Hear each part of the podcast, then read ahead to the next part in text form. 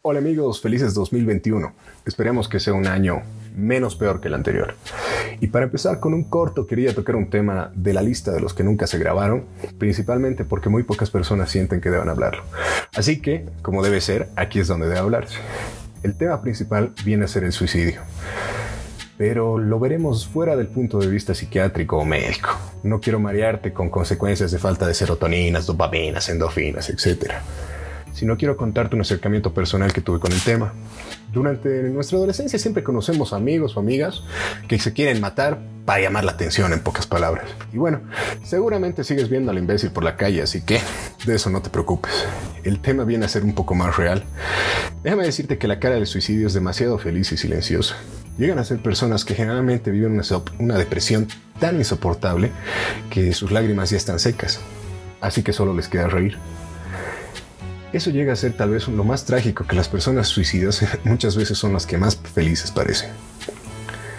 Si tú sufres de pensamientos depresivos y desesperanzados, que alguna vez te hayan llevado a pensar en el suicidio, siéntate un rato y recuerda que los sentimientos están distorsionando tu juicio agarra un papel y un lápiz y anota a toda la gente que realmente le afectaría no tenerte y verás que es una lista interminable.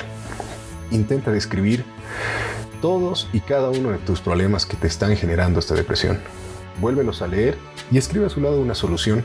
Verás de a poco que mientras más avances te darás cuenta que todo se ha solucionado. Y si no es algo solucionable, seguramente no vale la pena que te deprimas te recomendaría que busques ayuda psiquiátrica o psicológica. Pero hasta la fecha no conocí ningún psicólogo que pueda ayudarte realmente en esto. Tristemente la depresión solo puede solucionarla tu fuerza de voluntad. Y en caso de que tú no la sufras, siéntate una persona muy afortunada y puedes ayudar mucho a la gente que sí lo sufre.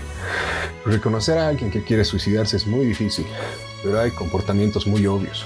Recuerda que no necesariamente es algo instantáneo. Generalmente nosotros vemos mucha gente que se está en ese proceso, está gestando ese lento proceso de suicidio y a veces está más cerca de nosotros de lo que parece. Un patrón suicida llega a ser gente que bebe demasiado o busca drogas para distorsionar su realidad. En caso de que tengas a alguien así en su familia, ayúdalo porque literalmente tu indiferencia lo puede estar matando. Como te dije, en Bolivia muy difícilmente encontrarás profesionales que puedan salirse del cubo, de construirse y entiendan a un paciente con sus vivencias más básicas. Muchas veces siempre lo ven desde un extremo, por fuera, entonces no se toman el tiempo de tener casos tan específicos como para poder ayudarle punto a punto.